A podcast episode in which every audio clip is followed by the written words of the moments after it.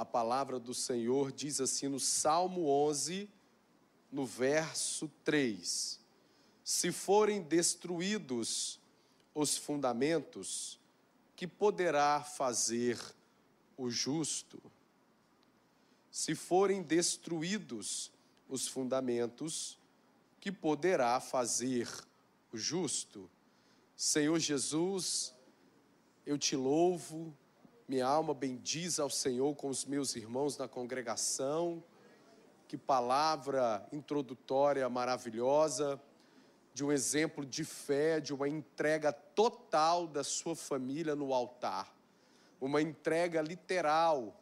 Muitas das vezes utilizamos dessa frase e nos divorciamos do verdadeiro significado de entregar a minha vida, entregar os meus sonhos, os meus planos, a minha família no altar significa correr o risco de ser sacrificado a ti.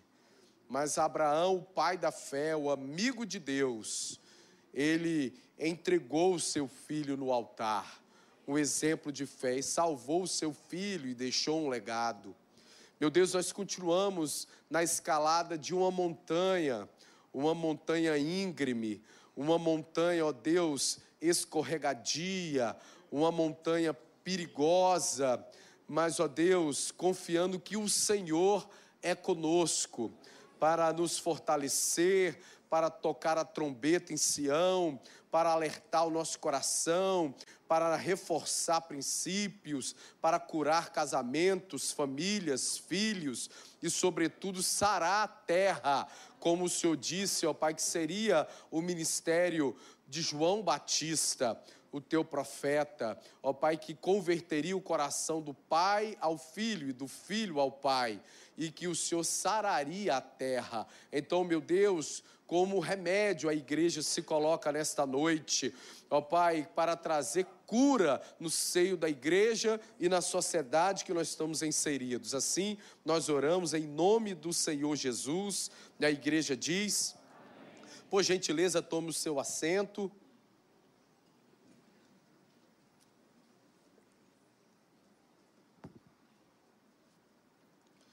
Primeiro, eu, eu preciso aqui louvar a Deus pelo envolvimento, pelo comprometimento, pela dedicação, pela sede, pela fome de todo o povo de Deus estar na casa do Senhor para estudar a palavra de Deus acerca da família.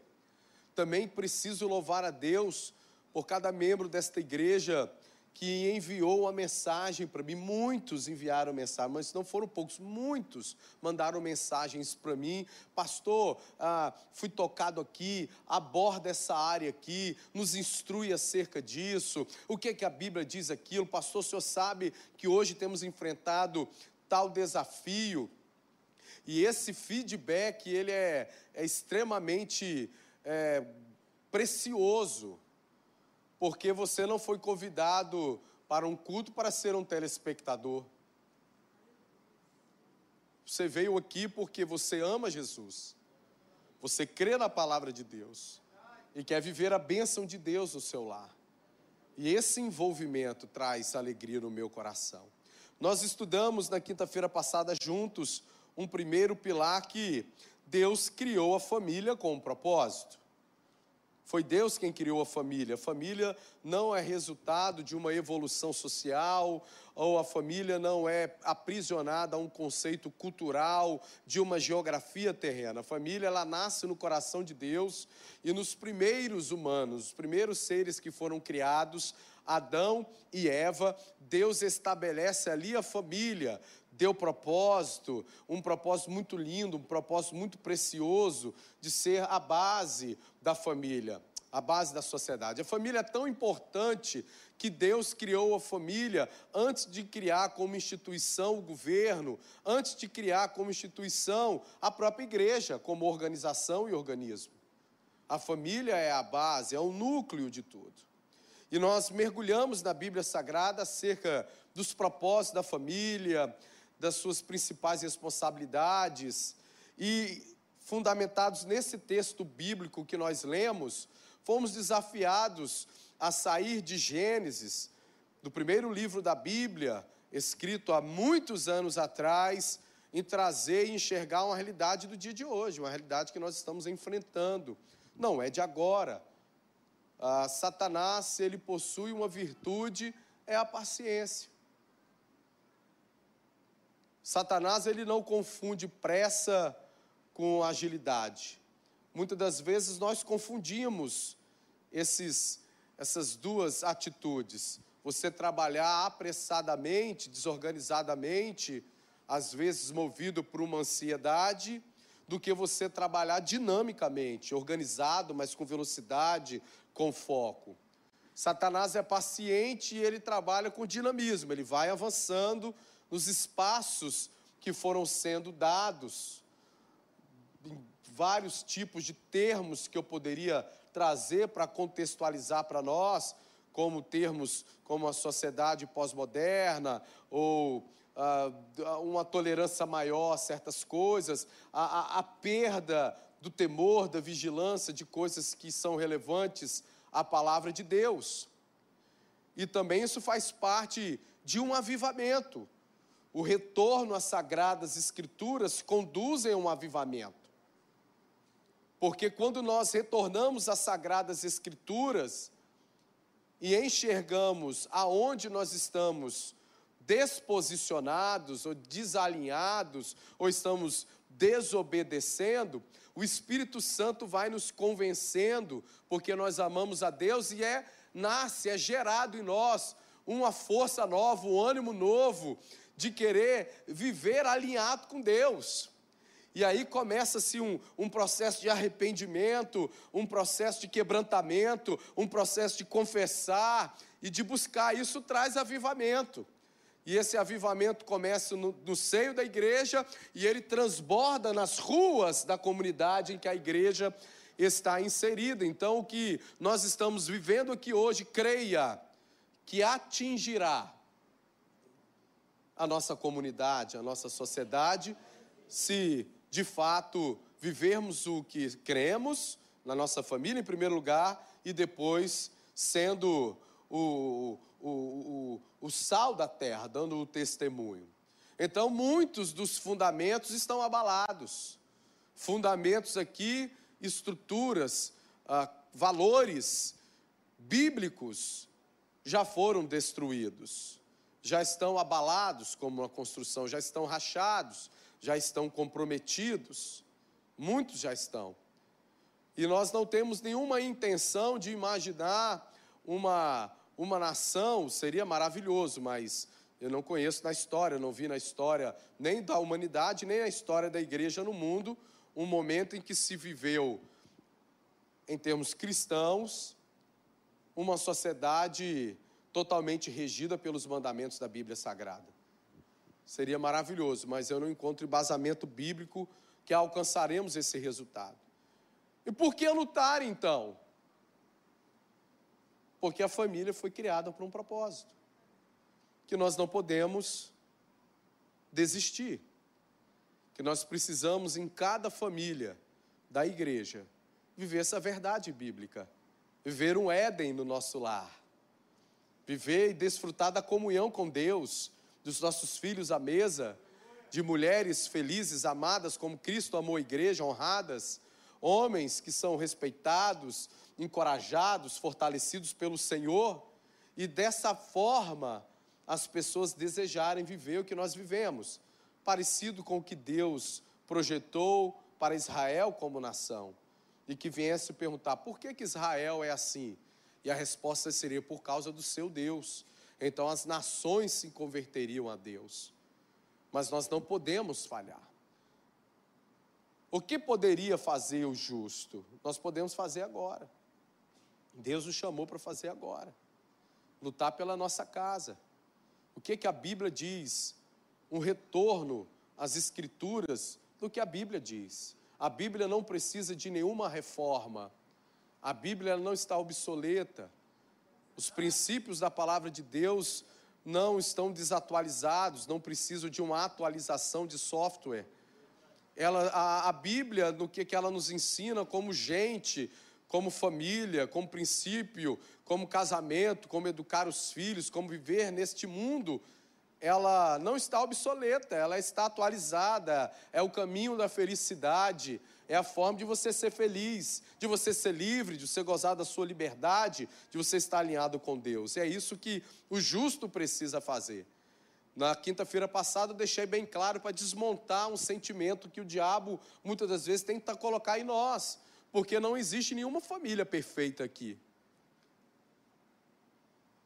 E a gente precisa entender que a igreja é sim inclusiva. Não é um grupo exclusivo de pessoas que alcançaram um ápice espiritual, próximo aos anjos, que não há espaço para quem quer recomeçar.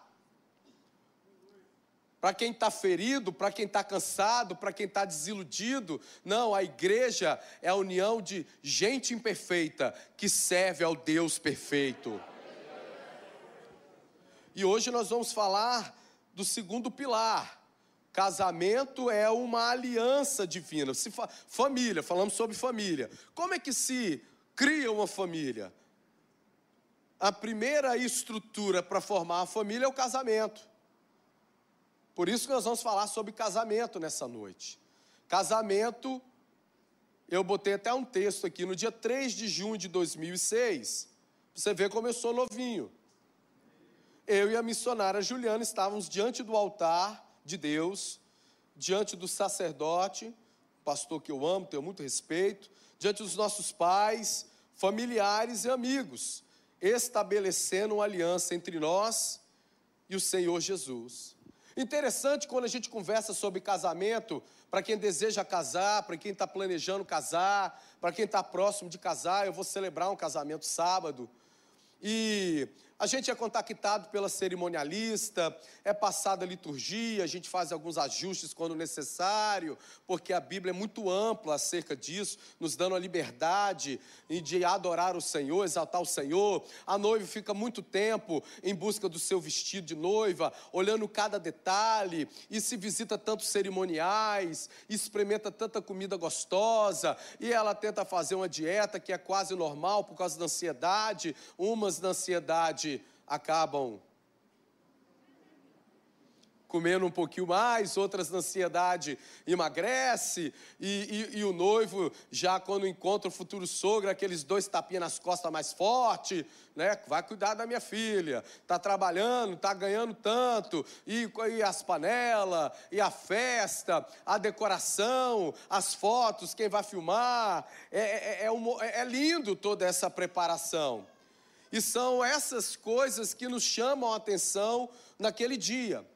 Mas o que é mais relevante, o que é mais importante, é que haja em nosso coração um entendimento que ali, diante do altar de Deus, está sendo feita, edificada, acordada uma aliança entre homens e Deus. Uma aliança entre o homem, uma mulher e Deus. Casamento é uma aliança.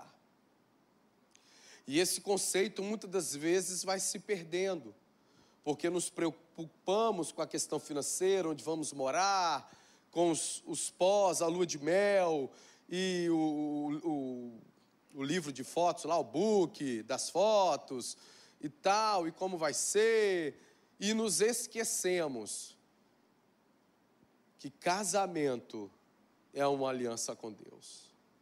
Principalmente quando o casamento enfrenta turbulências. Nós nos esquecemos que um dia estivemos diante do altar de Deus, do Deus Todo-Poderoso, Deus de amor, Deus de aliança, e fizemos votos para com Deus e um para com o outro. Casamento não é um junta-prato. Casamento não é um passaporte para sair de casa.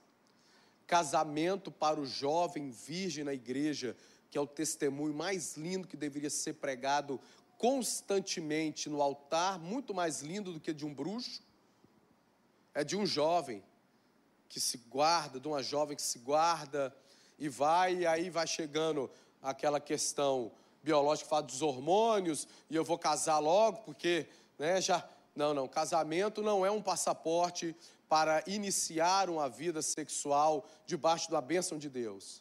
Casamento é uma aliança de um homem com a mulher e Deus, porque nós servimos um Deus de aliança. Deus estabeleceu uma aliança com os homens. Deus estabeleceu uma aliança com a igreja. Deus estabeleceu uma aliança com as famílias. Deus estabeleceu aliança com o casal que casa. E as alianças que Deus estabelece, elas regem direitos, deveres, bênçãos quando obedecemos, quando zelamos pela, pela aliança e maldições quando quebramos a nossa aliança. Sim, sim. A Bíblia diz que o homem amaldiçoa, a Bíblia diz que a mesma língua que abençoa é a língua que amaldiçoa. O homem tenta amaldiçoar. A Bíblia diz também que Satanás amaldiçoa. E dessas duas eu, eu, a gente precisa se preocupar, mas nem tanto. Mas precisamos nos preocupar num Deus que também amaldiçoa, quando alianças são quebradas. Um Deus que fere a terra, o Deus que castiga porque Deus leva a sério a aliança. Deus leva tanto a sério a aliança, a aliança matrimonial, preste atenção nesse texto. Ainda fazeis isto outra vez? Cobrindo o altar do Senhor de lágrimas, com choro e com gemidos, de sorte que ele não olha mais para a oferta nem a aceitará com prazer da vossa mão. E dizeis, por quê? Entenda o quadro aqui, o quadro é de pessoas que vêm adorar a Deus e cobrem o altar de Deus com lágrimas. Um, um, cenário de pessoas que estão sofrendo, que estão numa situação difícil, numa situação em que certamente já entenderam que pelas suas próprias forças, recursos, não conseguem resolver, então agora elas se aproximam de Deus numa tentativa de que Deus possa agir de forma sobrenatural, dando a vitória dando o livramento. Então elas vêm para o altar de Deus com choro, com gemidos confiando em que Deus vai se quebrantar, vai agir, vai interceder e vai receber a oferta, muitas das vezes uma oferta de holocausto, o animal que era sacrificado. Só que a Bíblia está dizendo que Deus não aceitará. E aí pergunta-se por quê? Porque o Senhor foi testemunha entre ti e a tua mulher da tua mocidade. No ato do casamento, no momento, não precisa ser na igreja. Deus não está preso às paredes da igreja. Um casamento num cerimonial, um casamento na praia, um casamento na igreja, um casamento ali só no cartório. Independente da questão financeira que a pessoa possa celebrar a cerimônia, a Bíblia está dizendo que Deus foi testemunha testemunha da aliança. Deus participou da cerimônia. Da mulher da tua mocidade, com que tu foste desleal, sendo ela a tua companheira. A mulher da tua aliança. Percebe? Casamento é uma aliança, não é um contrato. Romanos 13 nos instrui que nós devemos seguir as leis da nação que somos moradores. Temos que ir no cartório, fazer o casamento, decidir né, qual, como que vai ser a questão dos bens, é, comunhão universal, parcial, separação total. Fazemos isso. Estamos casados, mas muito mais do que isso tudo, casamento é uma aliança com Deus. Deus é testemunha do seu casamento, irmão. Dos futuros que querem casar, nas bodas de Caná, Jesus foi convidado. Você convidando ou não, Jesus é testemunha do seu casamento. É uma aliança. A mulher da tua aliança. Casamento é tão sério, uma aliança tão poderosa que a Bíblia diz: igualmente vós, maridos, coabitai com elas com entendimento, dando honra à mulher, como vaso mais fraco, como sendo vós os seus co-herdeiros da graça da vida, para que não sejam impedidas as vossas. Casamento, aliança é uma coisa tão séria que dependendo de como você estiver vivendo o seu casamento, as suas orações sofrem consequências. Oração é coisa importante para Deus? Sim ou não? Ao ponto de Deus, das nossas orações estarem impedidas, ou de alguma forma não ter uma validade, ou não serem aceitas, ou não trazer alguma resposta para nós, é uma atitude muito séria da parte de Deus, porque Deus ama quando o seu povo ora, Deus responde a oração: Achegai-vos a mim, e eu me achegarei a vós, diz o Senhor. Mas casamento como aliança é uma coisa tão séria que pode comprometer até o nosso relacionamento com Deus, impedindo as nossas orações. Casamento é uma? Casamento é uma? Casamento é uma? Entre o marido, a mulher e Deus. Esse é um pilar fundamental na estrutura familiar. Como o marido, como a esposa entendem, vivem, se comportam diante da aliança que fizeram com Deus. E toda aliança, ela traz para nós deveres a cumprir na nossa parte da aliança, mas também trazem bênçãos. Em Gênesis 2, 24, 25, por gentileza, abra a Bíblia. Eu gostaria de convidar você nessa noite a gente fazer uso da palavra de Deus, e eu estou sendo intencional acerca disso, para que a gente pegue, a gente verifique na Bíblia, para que a gente leia, para que a palavra viva salte ao nosso coração.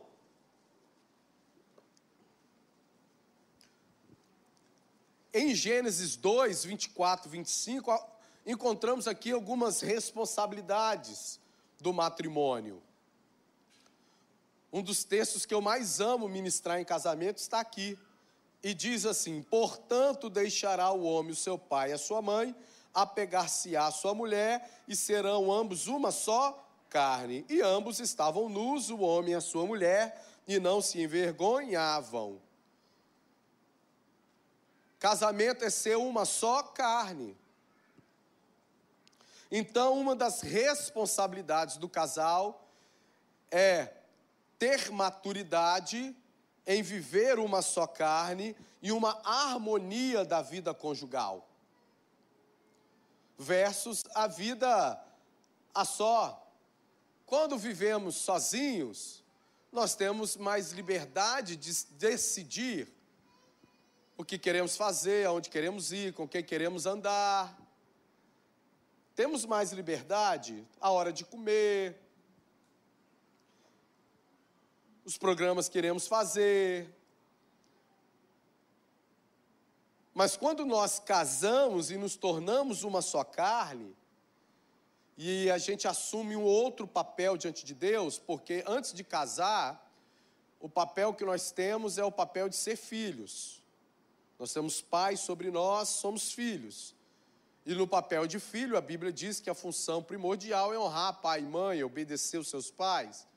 A partir do momento que tomamos a decisão de casar, acumulamos um novo papel bíblico.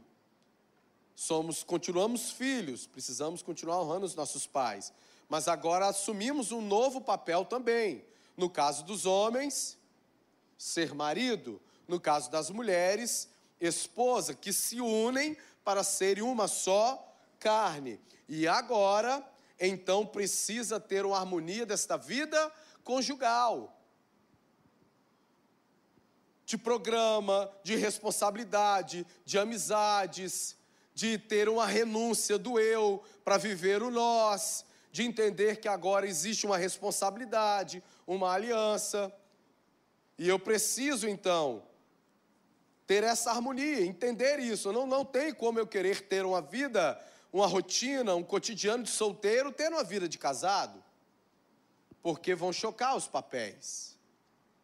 O segundo ponto, que ser uma só carne também propõe uma união patrimonial.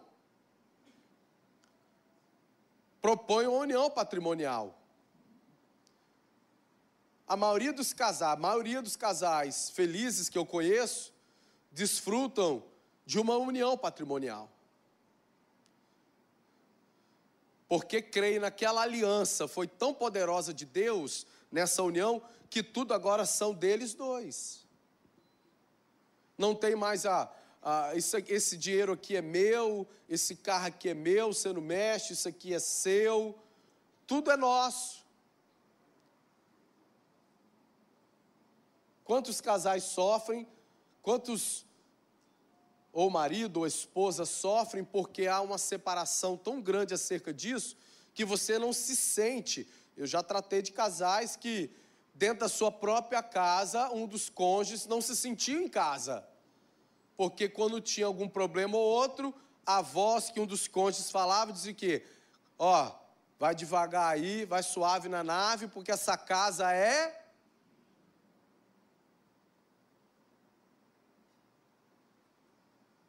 uma comunhão patrimonial, compartilhar bens, os deveres que temos uns para com o outro. Temos deveres.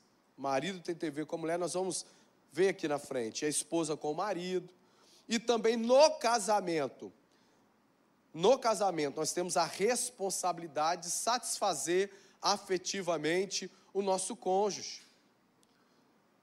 E uma dessas abordagens de muitos irmãos que entraram em contato comigo, porque eu falei um pouco intencionalmente na quinta-feira passada sobre a ausência do sexo entre casais, e eu fui intencional ali. E uma das minhas intenções ali foi porque, pela falta do diálogo entre cônjuges, entre o marido e a mulher, tem muitos casais que sofrem por não ter uma vida sexualmente ativa e abençoada no casamento. Um dos cônjuges foge disso porque no passado sofreu um abuso sexual. Isso gera um trauma e ela não desfruta disso, ou ele não desfruta daquilo, e não conversa, não fala, não desabafa, e aí, por não tratar isso, vai gerando outros problemas que nós abordamos. Mas também, hoje existe um comportamento que não é bíblico, que a gente busca a solução para isso. Quantas pessoas casadas que buscam o prazer de uma responsabilidade que era no casamento, solitariamente, com N formas de tentar alcançar este prazer. Não só homem, não, mulheres também. Porque não está sendo cumprida essa responsabilidade no seio familiar, que foi dada por Deus. A satisfação afetiva de ser notado, ser amado, ser elogiado no casamento. O homem, ele gosta de ser muito valorizado pelo seu trabalho, de chegar em casa no final de um dia e a esposa está ali sorridente, valorizando o esforço do marido. A esposa gosta de ser notada de outra forma. Existem situações clássicas que até tentam romper um pouco aqui o nosso silêncio, esse peso importante de reflexão nesse momento. A mulher vai e corta dois dedinhos do cabelo. Corta dois dedinhos do cabelo. Dois dedinhos do cabelo. O marido já chega naquela tensão, naquela tribulação. Se ele mexe com vendas no final do mês, a meta está meio ruim, ele chega doido para comer, orar e dormir. E a mulher está. Aí você come, ela tá. E você tá ali e tal. Aí na hora de dormir, você tomou banho, já escovou o dente, já pegou aquele pijama rasgado, aquela coisa. Aí na hora de dormir, que você desligou, esqueceu da cara do patrão, tirando seu sangue. Ela vira a cara. Aí você pergunta: o que, que foi, amor? Foi nada. Ah, irmão, tá sério o negócio, tá ruim para você. Não. Não, amor. Eu tenho casa para ir hoje, né, irmão? Tem que ir devagar aqui, eu tenho casa para ir hoje. E o homem chega, né? O homem, vou falar do homem então. A esposa tá lá, poxa, bênção. A marido vai e tal, e tal. Trouxe lá um iogurtezinho. Nós temos essa mania, né? A gente traz um copo d'água e quer ser honrado como se tivesse resolvido a crise da Rússia e da Ucrânia. Você, ai, tá vendo? Eu trago um copo d'água e você não me beija, não me elogia. Mas é porque na família, no casamento, nós temos uma expectativa de haver uma satisfação de ser notado, de ser amado, de ser encorajado, de, de ser feliz. E é ali, é ali que é ali que é abençoado, ali que é digno, ali que é apropriado da mulher ser amada, da mulher ser honrada, do marido ser honrado. É ali uma satisfação afetiva, uma, situação, uma satisfação sexual ali. É entre marido e mulher. No seu quarto, é ali o local do homem. Ele prestar atenção e procurar ver o que, que satisfaz a sua esposa. Na vida emocional, na vida sexual, é ali. E não está certo a frase, não tem amparo bíblico que entre quatro paredes, entre marido e mulher, pode tudo. Não tem amparo bíblico para isso. Não tem amparo bíblico para a vida sexual do casal que entre quatro paredes, entre o marido e a mulher, pode tudo. Não, não. Existem alguns limites que fica para uma audiência mais, um culto mais específico. Mas não pode, cuidado, não é assim biblicamente. Também é uma satisfação de cumplicidade, de ser cúmplice, de ser parceiro. Eu atendi um, um jovem, eu creio que ele está aqui e é para elogiar, então ele conversando comigo dos seus planos com a, a sua futura noiva e tal, e ele falando as virtudes, principalmente a cumplicidade que os dois têm, trabalharem juntos e quererem juntar, em chegar a algum lugar, são cúmplices. O marido ser cúmplice da sua esposa, tá do lado dela, e a esposa ser cúmplice do marido, essa unidade é na família, são responsabilidades. Quando a gente vive isso, o casamento vai bem. Quando a gente vive isso, o casamento ele funciona. Tá, tudo bem. E, se são os deveres, qual é a estrutura do casamento? Parece até, será que o pastor você precisa? Qual é a estrutura de um casamento? Está lá em Gênesis, no texto que nós lemos. Deixará o homem e apegar-se-á a uma a estrutura de um casamento bíblico é entre homem e mulher. Casamento não é para menino. Casamento não é para menino. E tem menino de 50 anos. Casamento não é para menina de 60 anos. Casamento é para homem e para a mulher, coisa séria. E na questão do gênero, casamento bíblico é entre homem e mulher, não é entre homem e homem, mulher e mulher, homem, mulher e homem, é entre um homem e uma mulher. Casamento de estrutura bíblica. Ah, só existe esse casamento no mundo em que vivemos? Só existe essa estrutura de casamento no mundo em que vivemos? Não, mas eu estou aqui trazendo pilares do que a Bíblia Sagrada nos ensina, porque cremos no Deus que criou a família, no Deus que criou o homem, no Deus que abençoa aquilo que ele cria. E a estrutura que Deus criou para um casamento bíblico, que cumpre o seu propósito, é um casamento entre o homem e um casamento entre uma mulher. Tudo que Deus foi criando na criação, em Gênesis capítulo 1, no final do primeiro dia, Deus dizia: Foi bom. Quando Deus criou o homem, a Bíblia diz que não era bom que o homem ficasse só. E Deus então deu ao homem um brother.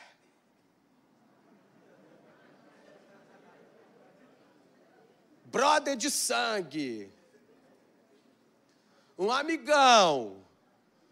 Não, quando Deus que criou fala, não é bom que o homem fique só, Deus deu ao homem o quê? Uma mulher. Uma mulher. Que nas suas diferenças eles se completam. Deus não olhou para a mulher, tadinha, ela está sozinha. Vou dar uma amigona. Não. É tão interessante isso que comportamentalmente analisando, numa estrutura de casamento, de uma estrutura que não é bíblica, quando dois, duas pessoas do mesmo sexo casa, a maioria, não todas, a maioria, a mulher, quando é duas mulheres, uma das mulheres ela tenta adquirir algumas características masculinas, não todas, a grande maioria. A estrutura bíblica que Deus criou para o casamento entre o homem e uma mulher. Homem, uma pessoa madura. Uma mulher precisa ter uma certa maturidade para viver a experiência do casamento. Um homem decide passar o resto da sua vida com a mulher. A segunda decisão mais importante que você toma na vida, irmão. A primeira é entregar a sua vida ao Senhor Jesus define a sua eternidade. A segunda é com quem você vai viver ao lado nessa jornada inteira. A Bíblia diz que dura coisa é viver com a mulher rixosa. É como a goteira, é uma das principais e mais eficientes torturas. Você vê no filme de guerra, eles amarram o, o, o preso para ele confessar, ele falar alguma coisa que ele não quer, aí começa a colocar devagarinho uma gotinha na testa dele.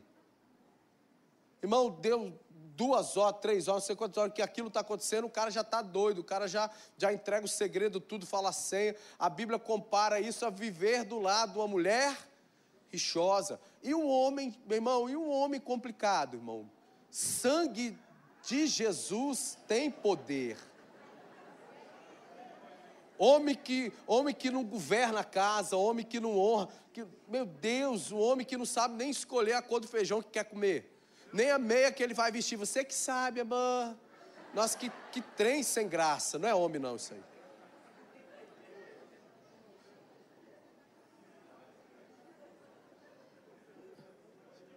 Vamos comer aonde? Você que sabe. A mulher é doida para ver o homem. Escolheu que você não gosta de comer. Mulher é um bicho doido, irmão. Eu... Irmão, se a sua mulher não gosta de feijoada, pode levar ela de vez em quando para um lugar para comer feijoada. Amor, onde que você. Comer? Vamos comer feijoada. Mas eu não gosto, mamãe, é lá mesmo. Mano, ela vai ficar tão feliz. Ela vai ficar. Vai, mas vai comer. Chegar, bicho é, bicho é brabo. Tô com homem. Agora, se tu, irmã mulher, vamos comer. Sei que sabe. O resto da vida, sei que sabe. Mulher, Ai, meu Deus, estou cansado de decidir casei com o homem, para o homem fazer o quê? Tomar algumas decisões, aplicando a realidade do dia a dia. Um homem tomar algumas, isso quer dizer que ele é um déspota, né? Nós vamos chegar lá, porque é compartilhar. Eu vi a mulher, Deus falou para Abraão, que foi lido aqui: Abraão, ouve Sara. É ouvir, é compartilhar. Mas, meu irmão, mulher gosta de homem. Mulher gosta de homem. Mulher gosta de homem. Homem. É, você está entendendo aí. Né? Quem gosta de homem muito bonito, quem gosta de homem muito bonitinho, muito bonitinho, não é mulher. Mulher gosta de homem. Que decide que mesmo quando errou, ele segura, não, mas é isso mesmo, tá bom. Tá ruim, não, mas tá bom. É isso mesmo. É, Mulher admira. Por quê, irmãos? Trazendo, vamos traduzir. Mulher admiração. Mulher admiração. Olhar para um homem que vai cuidar dela, que vai proteger ela, que é responsável, que cumpre a palavra. Mulher admiração. Mulher se move por admiração. Até por uma referência né, de ver uma, uma, uma figura masculina como um pai, numa estrutura familiar estruturada. Mulher quer ser cuidada. E o homem, o homem quer ser amado, quer ser honrado, quer ser valorizado. Então, casamento entre homem e mulher. É agora interessante aqui, eu botei nossa escolha. Nossa escolha. No começo da fonte de vida, eu atendi um casal. Começou a visitar a igreja, irmão. Aí sentou o marido e a mulher. Eu falei, meu Deus. A igreja nasceu praticamente junto com o meu casamento. E já fui fazer um atendimento num casamento de 30 anos. Eu falei, meu Deus. Aí eu orei. Senhor, não, você não vai falar da sua experiência, vai falar da minha palavra. Eu te capacito. Foi amém. Sentou. Aí a irmã começou. Pastor, eu nunca amei esse homem. Não tem nada que eu gosto nele. Nada, nada, nada, nada, nada, nada. Ah, foi, comecei bem o pastoreio, irmão. Foi, tô bem.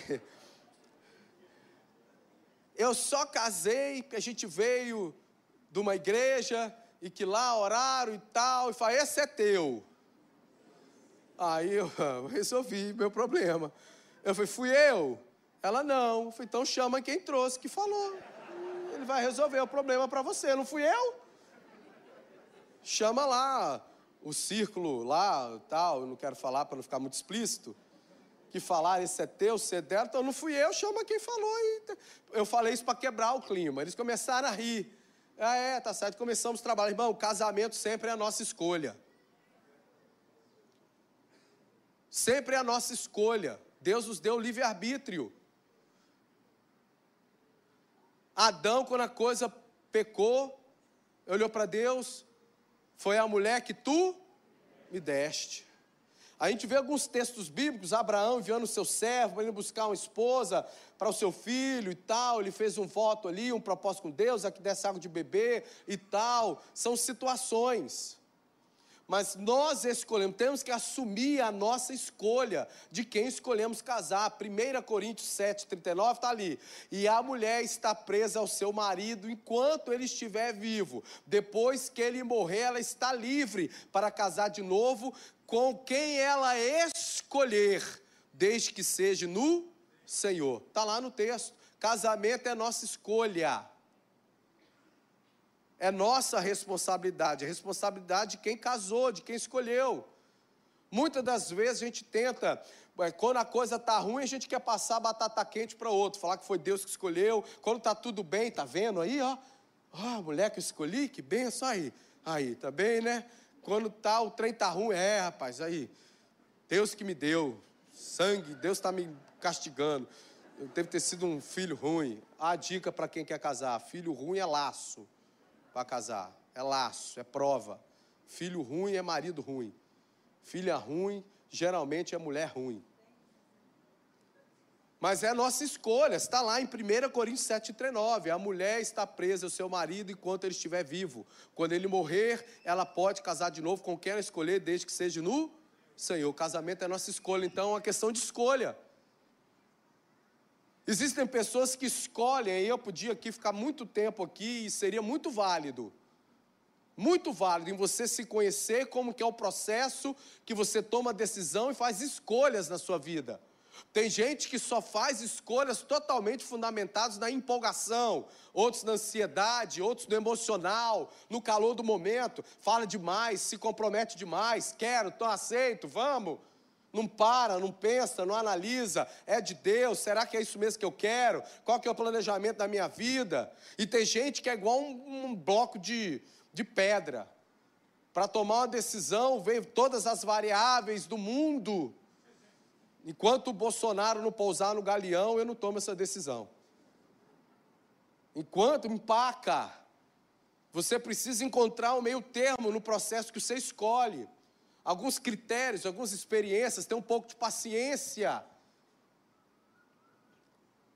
O diabo, quando Jesus estava sendo tentado com fome, ele achou que Jesus ia se precipitar por conta de uma necessidade, como Esaú negociou sua primogenitura por conta da fome, numa circunstância em que o apertou, tirou ele do emocional, ele não avaliou, e ele vendeu a sua primogenitura e negociou ela por um prato de lentilha.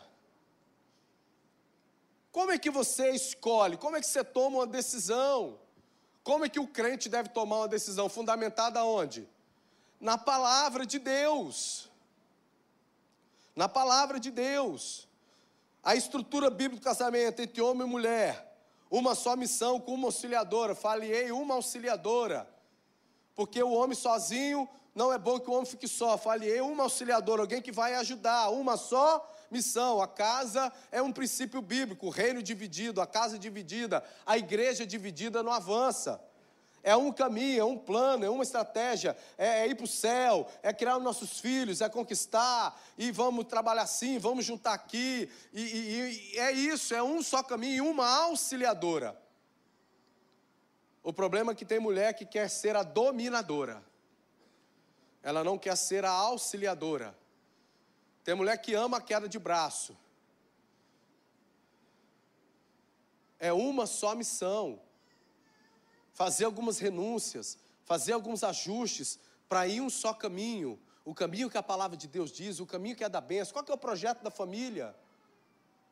Vai estar juntando recurso para quê? Opa, então vamos trabalhar juntos nisso, eu vou ajudar nisso. Deixar pai e mãe. Tanto na questão do, do homem que agora casou, deixar o pai e mãe, deixar de se encostar lá, de ser encostão. Tem homem que é encostão.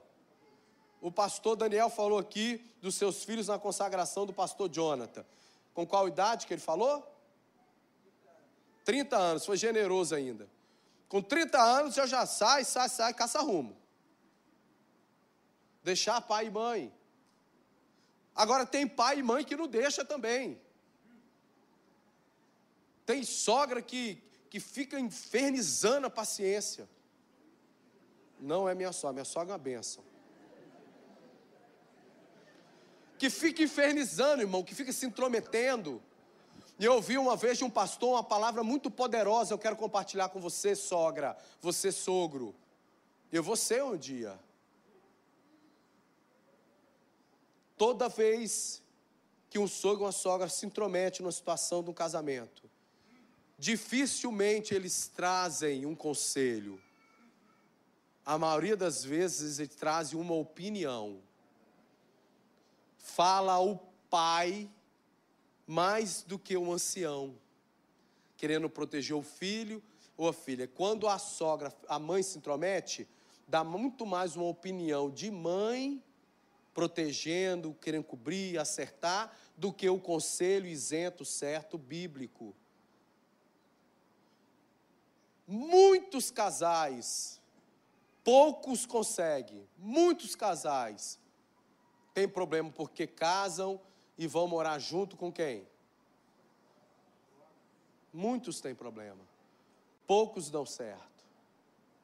Sim ou não? Então tem aquela massa: quem casa, quer caçar rumo, casa, vaza eu, quando casei com a missionária Juliana, fomos para um apartamento tão grande, tão grande, tão grande, que não dava nem para brigar e ficar de mal, ficar um longe do outro. Tinha que ficar pertinho para trabalhar aquilo. Mas era o nosso canto, a nossa privacidade, deixar pai e mãe. E aqui eu quero convidar você a abrir sua Bíblia em 2 Coríntios 6,14, num assunto muito relevante para a igreja, muito relevante para os dias de hoje não era para gerações anteriores. Dentro da estrutura bíblica de casamento. Um casamento que Deus abençoa, um casamento, não é que tem certeza que vai dar certo, que depende da pessoa. É ser do mesmo jugo. 2 Coríntios 6, 14. Não vos prendais a um jugo desigual com os infiéis porque que sociedade tem a justiça com a injustiça? Que comunhão tem a luz com as trevas? E que concórdia entre Cristo e Belial? Ou que parte tem o fiel ou com o infiel? E que consenso tem o templo de Deus com os ídolos?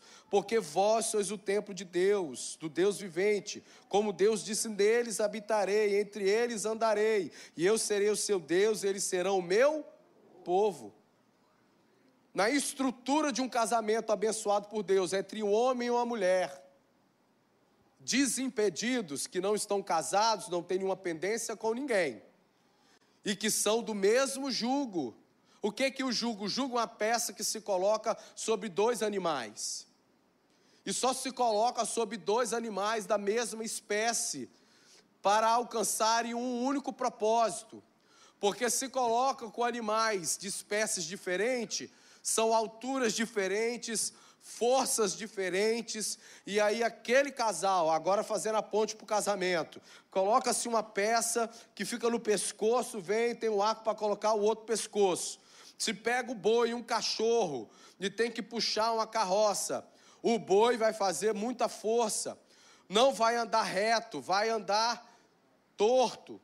Principalmente o jugo é usado para arar a terra e para semear a terra. Não vos prendais a um jugo desigual. É a estrutura de casamento bíblico, abençoador. A Bíblia normatiza que eu tenho que me relacionar com a pessoa do meu sexo oposto, homem e mulher. A Bíblia me ensina que eu tenho que ter uma maturidade, que a escolha é minha, que eu vou ter que deixar pai, vou deixar mãe, mas tem que ser do mesmo jugo. Certa feita, um casal que queria casar, que era do espiritismo, me procurou. Ô pastor, o senhor, senhor, eu quero ser sincero para o senhor, nós não somos crente não, nós somos espíritas e tal, e, e, e, e, mas eu, eu fui num casamento evangélico, eu senti algo tão poderoso, tão forte, e eu, eu vou casar, e eu queria que um pastor celebrasse meu casamento. É julgo desigual? Fico medo de responder, não, crente. Não, a Bíblia é clara, é simples. Não, não é julgo desigual. É o mesmo julgo. Os dois professam a mesma fé, vão caminhar para o mesmo caminho, vão ver debaixo da mesma doutrina, vão ver o que quer. Agora a Bíblia diz que eu não devo me prender num julgo desigual. Tem muito jovem que quebra a cara, porque ele fala assim: não, eu vou salvar, ele vai melhorar. E tem, tem, tem, vaso que, por isso, tem que passar pelo olho de tambera do pastor. Que ele vem bonitinho para a igreja, tá doido para casar com a irmã da igreja. Aí ele vem para vem o culto, mas chora, irmão. Chora, ajoelha, entrega a vida para Jesus todo culto. Rapaz, você pensa assim: ah, se eu tivesse uma filha, até queria que ele casasse com minha filha. Mas é tudo ali premeditado. Não demonstrou frutos dignos de arrependimento, uma conversão. Depois que casa, irmão, o bichinho vira um bichão, como diz o pastor Mota. E o bichão é difícil de dominar, hein? O bichão, quando manifesta, é um problema. Hoje está muito assim. Deus é amor uma palavra assim muito suave, não, mas a Bíblia é clara, na estrutura bíblica do casamento, o casamento é do mesmo jugo. Olha o que, é que a Bíblia diz do vou salvar, 1 Coríntios 7,16. Eu vou ler para você, jovem, que quer salvar o mundo, começando pelo, pelo laço que você está amarrando. Porque de onde sabes, ó mulher, se salvarás teu marido? Ou de onde sabes, ó marido, se salvarás a tua mulher? O que, que acontece geralmente é que começa um conflito dentro do casamento, por conta de formas de viver diferente, de fé diferente, de rotina diferente. Vão para a igreja, não vou não, vou para tal lugar. Não, não quero você na igreja não. O que, que você está indo lá? Você ainda está de pastor? E começa, começa, começa a enfraquecer na fé. Isso aqui acontece 99% dos casos, porque casou fora de uma estrutura bíblica. E aí eu botei bem grande que lembre-se, Deus abençoa o padrão que ele Deus sempre abençoa o padrão que ele Deus abençoa casamento entre homem e mulher, direitinho, tal. Então só tem casamento top dentro da igreja? Não. Não. Mas está alinhado com o que está no coração de Deus. E Deus luta junto, Deus entra na fornalha junto, Deus trabalha junto. Deus sempre abençoa o padrão que Ele cria. Deus sempre cria, Deus sempre abençoa. Uma sociedade abençoada e próspera sempre honrará a família nas suas leis, cultura e valores. Uma sociedade que é abençoada, é uma sociedade que vive Hebreus 13, 4. Venerado, em outras traduções, honrado seja o matrimônio entre todos, entre todas as esferas, no seio da família, no seio da igreja, na escola, nas, nas esferas governamentais, em leis que se aprovam, no Senado, numa Câmara, no STF. Uma sociedade sempre prospera quando ela honra, quando ela respeita a célula inicial de uma sociedade que é a família.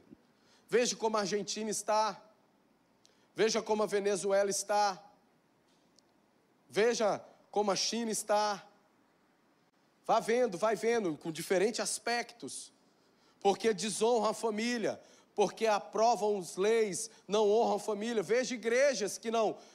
Não, não é fácil pregar sobre isso. Primeiro, porque parece algo muito óbvio, não é verdade? Quem que nunca ouviu esses textos? Quem nunca participou da escola bíblica que falasse isso? Em primeiro lugar, porque parece muito óbvio. Segundo lugar, não é uma coisa tão atraente, não vai fazer você pular, falar língua estranha, dar kung fu. Em outro aspecto, começa a alinhar, começa meio que com um esmeril na gente, começa a mexer com a gente, começa a doer na gente. Mas isso é que faz a igreja ser abençoada. Mas isso é que agrada o coração de Deus, você entender que você precisa olhar para o seu casamento e falar assim: eu fiz uma aliança com este homem, com esta mulher e com Deus. Eu tenho que mudar minha visão acerca do casamento, não é um conto de fadas, que meia-noite eu tenho que estar ali, senão vira uma abóbora. Não é enquanto eu estou feliz, não é quanto o corpo, a beleza daquela mulher me agrada, e a gente coloca as mulheres numa escravidão de um padrão de beleza, que tem mulher que se der um sorriso, Irmão, é, é tanto, está tão. Que se der, se der um glória a Deus mais forte, igreja pentecostal não é bom, eu sei. Que se ela for. Desmonta tudo.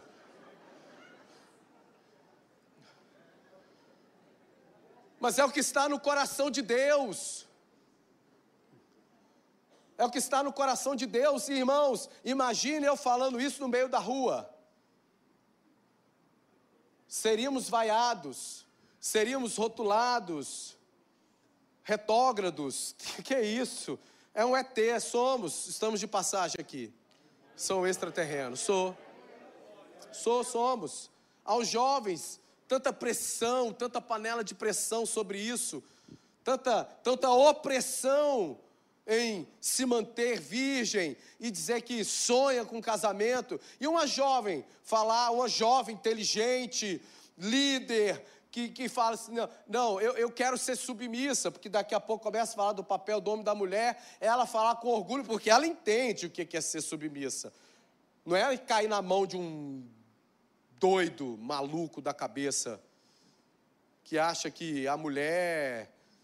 Não, não, isso não tem amparo bíblico. Pelo contrário, ao homem.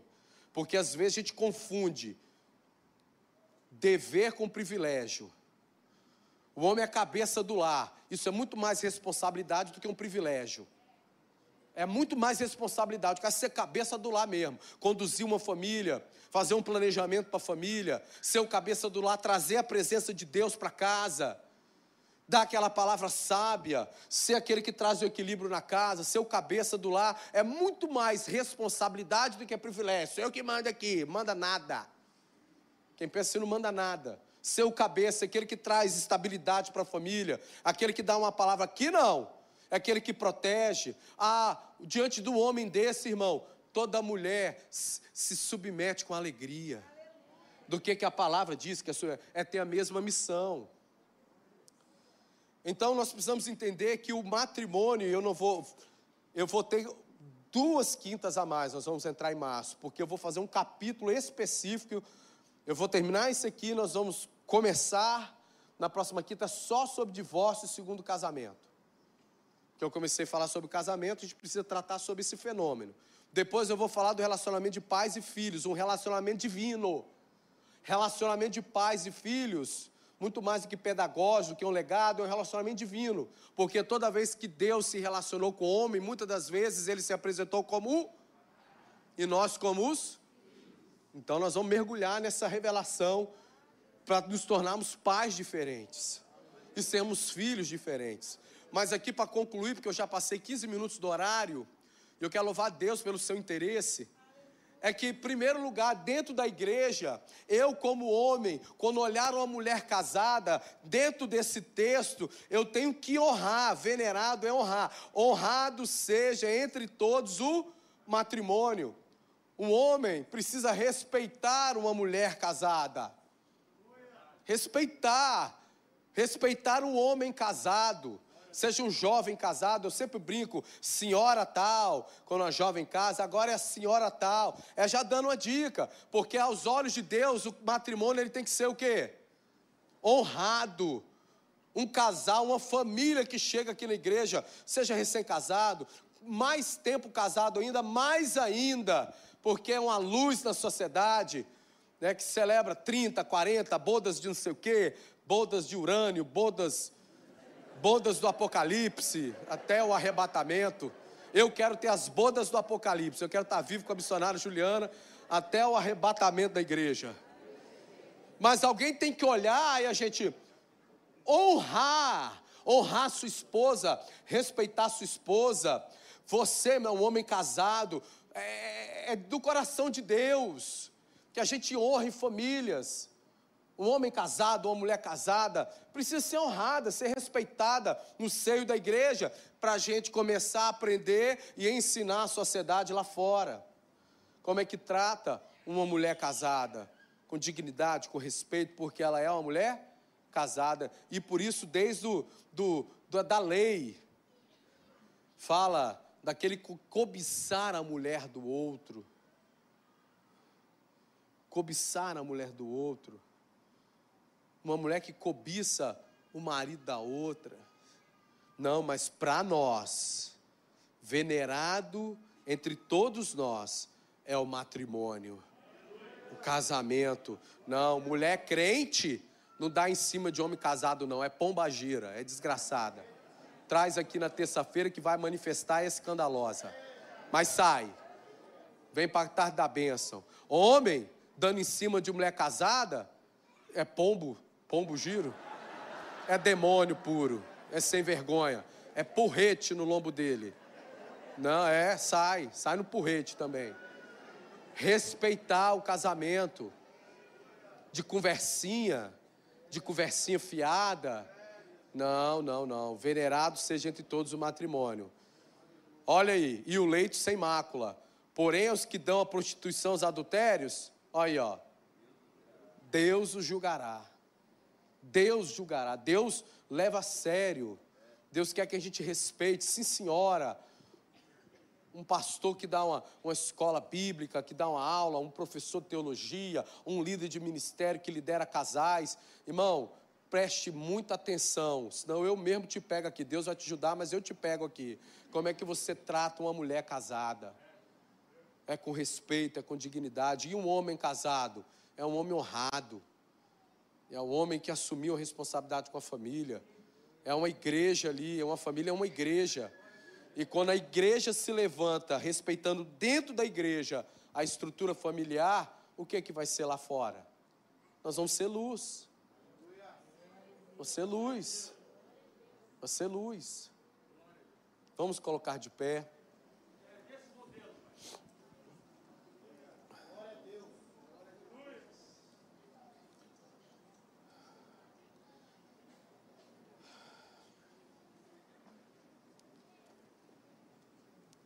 Coloque a mão no seu coração. Irmãos,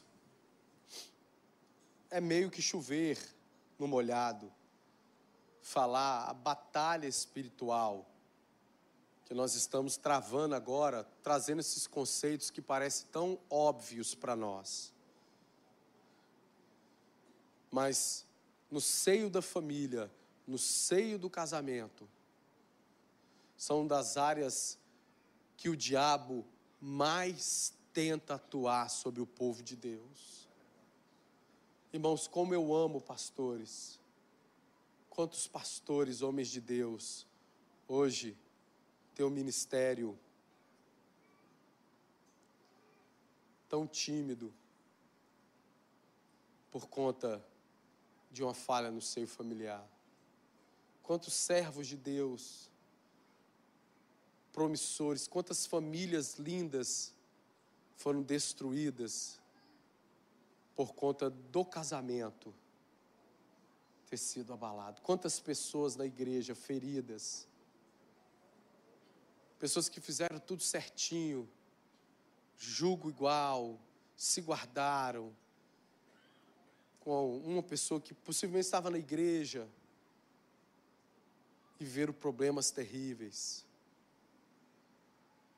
Irmãos, quanta peleja no mundo espiritual para trazer esta palavra, trazer esse ensino. Passa tanta coisa, é tanta.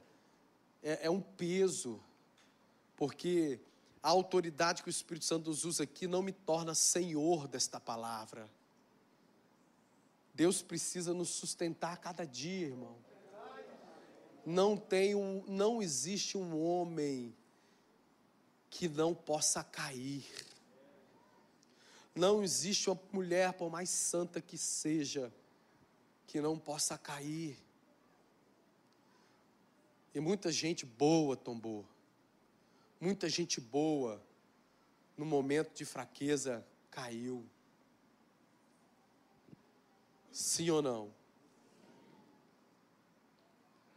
Mas Deus não quer que a gente caia. Se você entender, se nossa, eu tenho uma aliança com esta mulher que eu escolhi. Eu tenho aliança com ela. Eu tenho aliança com Deus. Se a mulher entendeu, eu tenho aliança com este homem. Eu tenho aliança com Deus. Entender a seriedade, como Deus ama este negócio. E a importância disso para o reino de Deus na terra. Deus vai te dar graça para você sustentar, vai melhorar. Irmãos,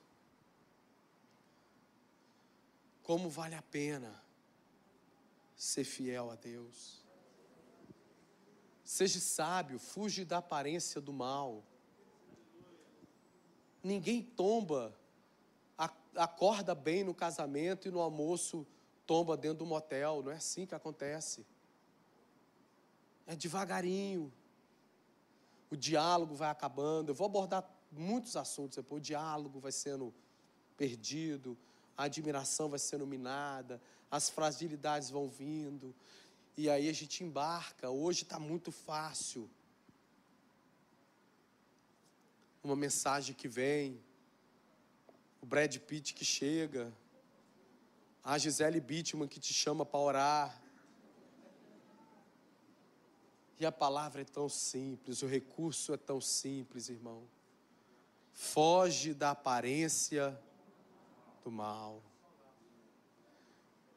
Uma aventura tem um preço muito caro, até da sua própria salvação. Vamos orar. Senhor Jesus, existem momentos na igreja que o Senhor traz uma palavra como um recurso proativo para lutas que virão. Existem momentos na igreja que o Senhor traz uma palavra para a igreja para alinhar a igreja, seja por proteção ou por alinhamento nós clamamos o Senhor nesta noite. Nos ajuda, Senhor.